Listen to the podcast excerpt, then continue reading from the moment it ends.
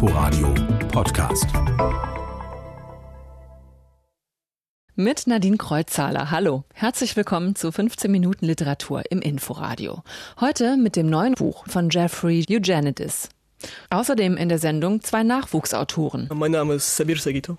Ich bin 20 Jahre alt. Ich wurde in Berlin geboren. Gleichzeitig sind meine Eltern aber aus äh, Russland emigriert. Ich bin Luki. Ich bin auch 20 Jahre alt und äh, die meisten meiner Geschichten haben Kindheit als Motiv.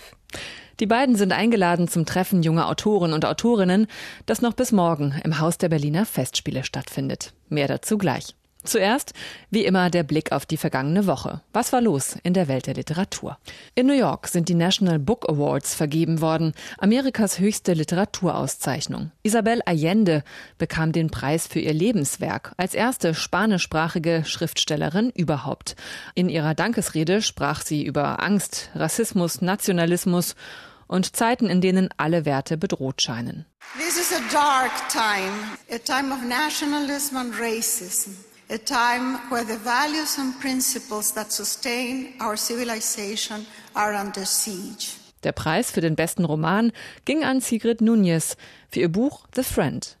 An der Spitze von Kiepenheuer und Witsch gibt es einen Wechsel. Ab 1. Januar übernimmt Kerstin Gleber die Leitung des Kölner Verlags, der zur Holzbrink-Gruppe gehört. Gleber arbeitet seit 23 Jahren für Kiepenheuer und Witsch, seit 2002 als Cheflektorin in der Belletristik. Der bisherige Verleger Helge Malchow gibt seinen Posten ab, bleibt im Verlag aber erhalten und betreut noch ausgewählte Autoren. Der Schriftsteller Uwe Tellkamp hat wieder einmal ein linkes Meinungsmonopol kritisiert. Er reagierte auf die bundesweite Kampagne Erklärung der vielen, die sich gegen Populismus und völkisches Gedankengut richtet. 300 Kulturinstitutionen in Berlin, Dresden, Düsseldorf und Hamburg hatten die Erklärung unterzeichnet. Tellkamp kritisierte sie in einem offenen Brief. Die Erklärung zeige den, Zitat, viel bestrittenen Gesinnungskorridor. Der Publizist Jens Jessen widersprach dem Schriftsteller im Deutschlandfunk Kultur. Es gebe kein Publikationsverbot für Telkamp. Natürlich könne er sich ausbreiten, müsse aber unter Umständen eben mit Widerspruch rechnen. Es gehe immer um Rede und Gegenrede. Wenn man politische, sehr dezidierte Ansichten äußert, so Jessen, wäre es ein unbilliges Verlangen, dabei unwidersprochen bleiben zu wollen. Soweit die Neuigkeiten der Woche. Wie finde ich als Dichterin meine eigene Stimme? Und wie performe ich meine Texte auf der Bühne? Das sind nur zwei von vielen Fragen, die noch bis morgen beim Treffen junger Autorinnen und Autoren diskutiert werden. Das Treffen ist ein bundesweiter Wettbewerb. Die Einladung nach Berlin, der Preis. 20 Nachwuchsautoren zwischen 11 und 21 Jahren haben sich durchgesetzt unter fast 600 Bewerbern. Ausgewählt wurden sie von einer neunköpfigen Jury aus Literaturschaffenden. Unter ihnen Verlegerin und Dichterin Daniela Seel. Mich hat beeindruckt, wie politisch die Texte in diesem Jahr sind. Also sich wirklich mit aktuellen Fragestellungen der Gesellschaft auseinandersetzen, so ganz existenzielle Fragen auf eine poetische Weise umgesetzt, dass es immer wieder total erstaunlich und toll ist. Beim Treffen stellen die jungen Autorinnen und Autoren ihre eigenen Texte zur Diskussion.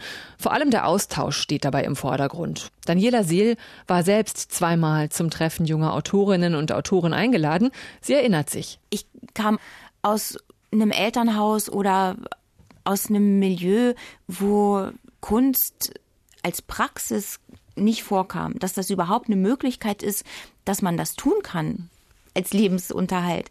Und dann eben in so einen Zusammenhang zu kommen und dass man überhaupt merkt, da gibt es so etwas wie den Literaturbetrieb.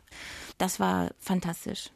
Zwei der Teilnehmer habe ich getroffen. Sabir und Luki, beide 20 Jahre alt. Sabir ist mit seinem Text Moskau unter Wasser ausgewählt worden der im postapokalyptischen Moskau spielt. Zwei Frauen treiben da in einem Boot durch die verwaiste Stadt.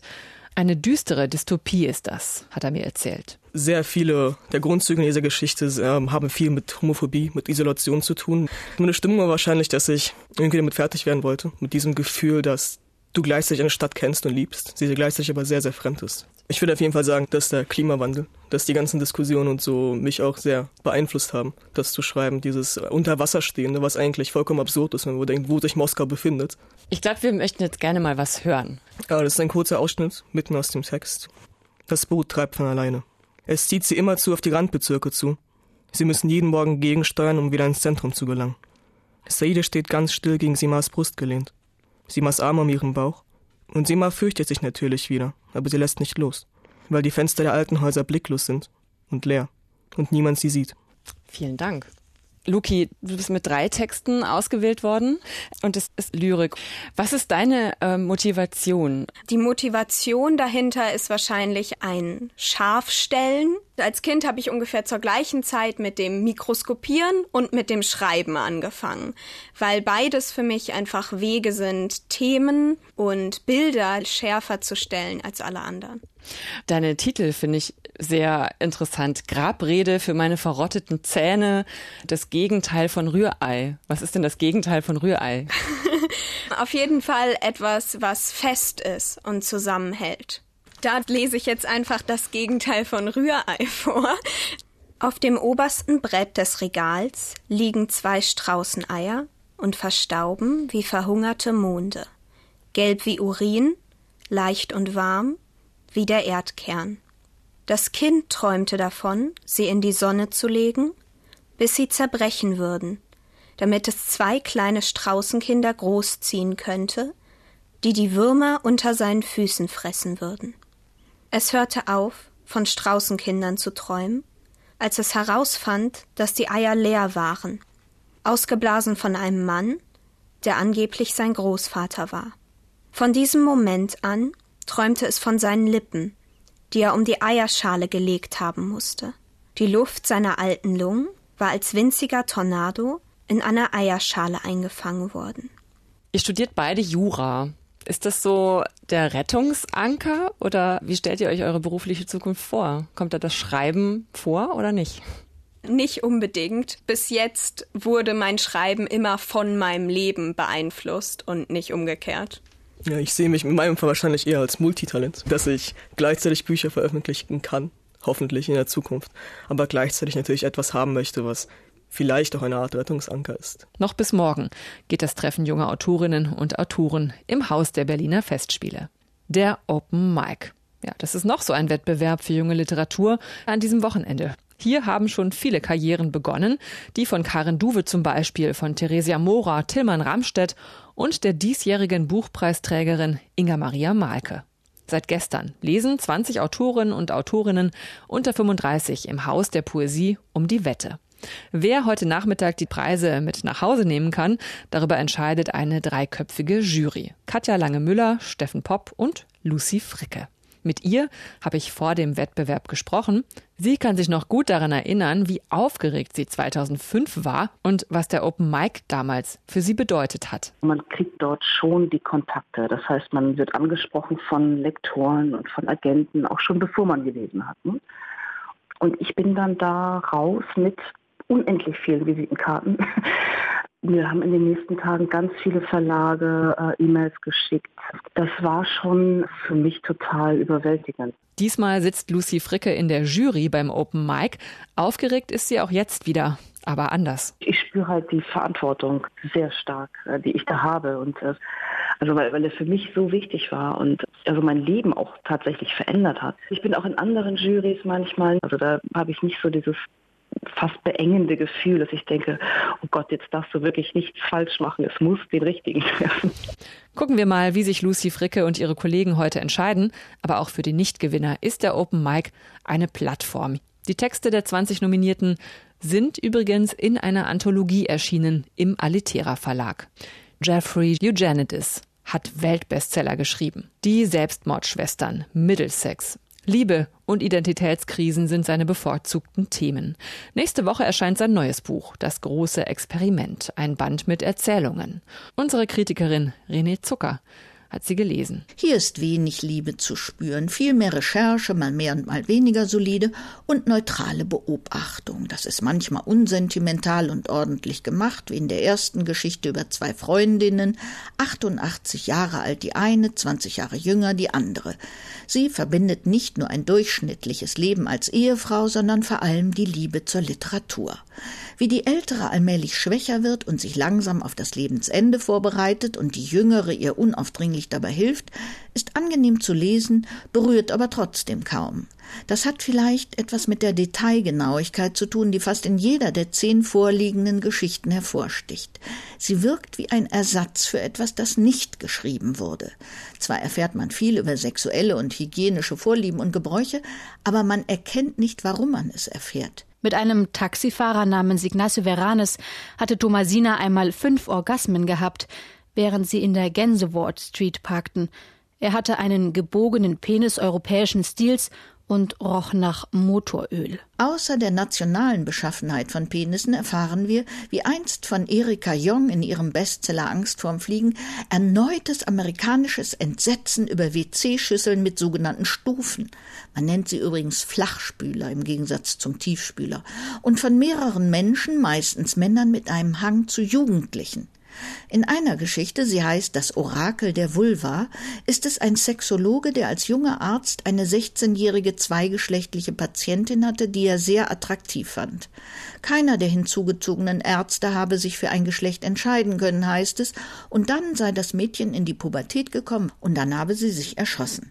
Von da an las der Arzt alles über Intersexualität, weil er nicht wollte, dass ihm so etwas nochmal passiert und wurde ein sehr berühmter Sexologe. In der Erzählung nach der Tat erliegt ein verheirateter Mann und Vater von zwei Kindern den Verlockungen einer 16-jährigen indischen Schülerin, die behauptet, 19 Jahre alt und Studentin zu sein. Sie will entjungfert werden, damit sie für die von den Eltern arrangierten Ehe keine geeignete Braut mehr ist.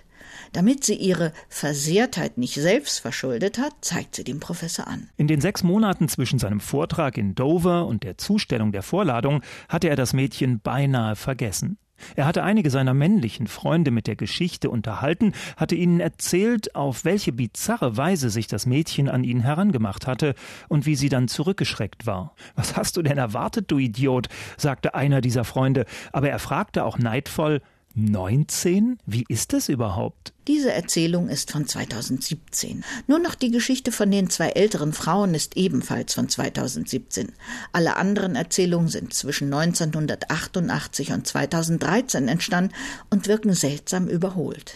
Hier soll von Menschen wie du und ich erzählt werden, von ihren Irrungen und Wirrungen, aber sie lassen uns weidlich kalt, weil sie offenbar auch ihrem Schöpfer nicht besonders am Herzen liegen. René Zucker, nicht gerade begeistert von das große Experiment.